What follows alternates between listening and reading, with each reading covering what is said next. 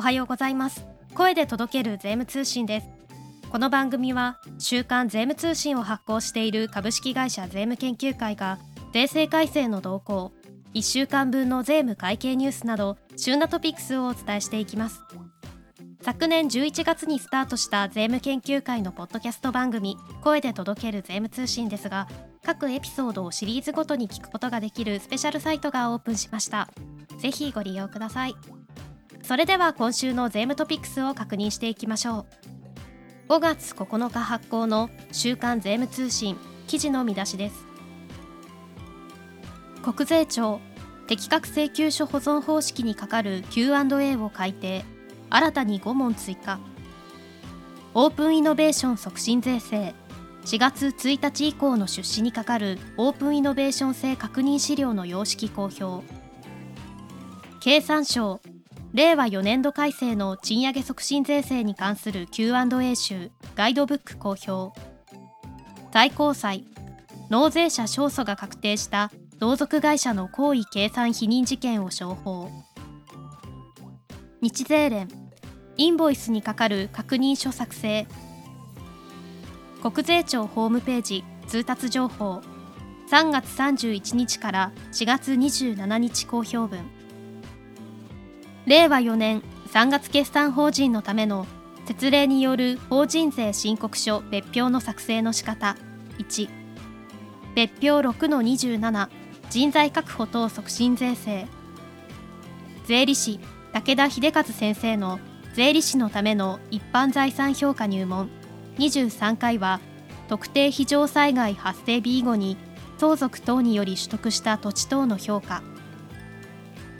税理士坂忠彦先生のうちの経理部は海外取引に弱いんです。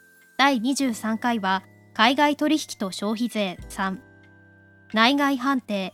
原則はシンプルだけど要注意。芝の大門軍団によるタックス奮闘。第116回は労災保険の特別加入にかかる保険料。法人税所得税を掲載しています。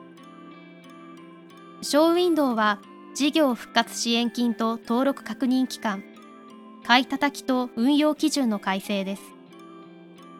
それでは今週の週刊税務通信展望欄を見ていきましょう。国税庁がインボイス Q&A を改定。波数値引きの処理など5問を追加。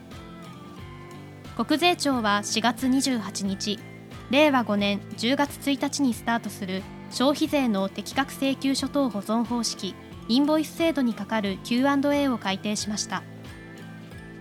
改定は昨年7月30日以来です。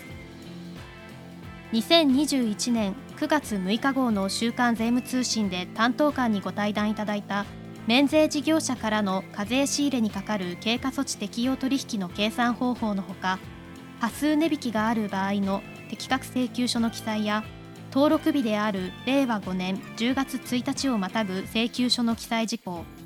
売上税額の積み上げ計算など5問が追加されています。経産省令和4年度改正で抜本的に見直された賃上げ促進税制の Q&A 集ガイドブックを公表。経済産業省は令和4年度改正で抜本的に見直された賃上げ促進税制に係る Q&A 集ガイドブックを公表しました。継続雇用者の給与等支給額と教育訓練費を増加した大企業に最大30%の税額控除を認め資本金10億円以上等の法人は賃金要件とともにマルチステークホルダー要件が加わります。適用要件の判定にあたっては雇用調整助成金を含めて判定するなど留意事項が示されています。同族会社行為計算否認事件の最高裁判決。4月25日号の週刊税務通信でお知らせした通り同族会社の行為計算否認規定の適用の是非をめぐる事件では国側の上告が棄却され納税者側の勝訴が確定しました。同族会社の行為計算否認規定の不当性要件は原審と同様の解釈ですが本件で問題となった借り入れだけでなく一連の取引全体を踏まえて経済的合理性の有無が判断された点が注目されます。以上5月9日発行の週刊税務通信からお届けいたしました。記事の詳細は週刊税務通信本誌でぜひご覧ください。この後7時配信の国税庁10分チェックもぜひ聞いてみてください。番組では皆様のご要望やメッセージをお待ちしています。ツイッターをご利用中の方はハッシュタグ声で届ける税務通信をつけてご投稿をお願いします。届けるはひらがなです。また概要欄のフォームからも受け付けています。お気軽にお寄せください。最後までお聞きくださりありがとうございました。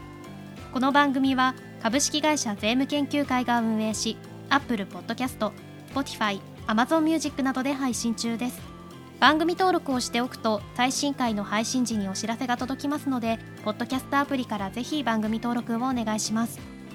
それではまた次回の配信でお待ちしております。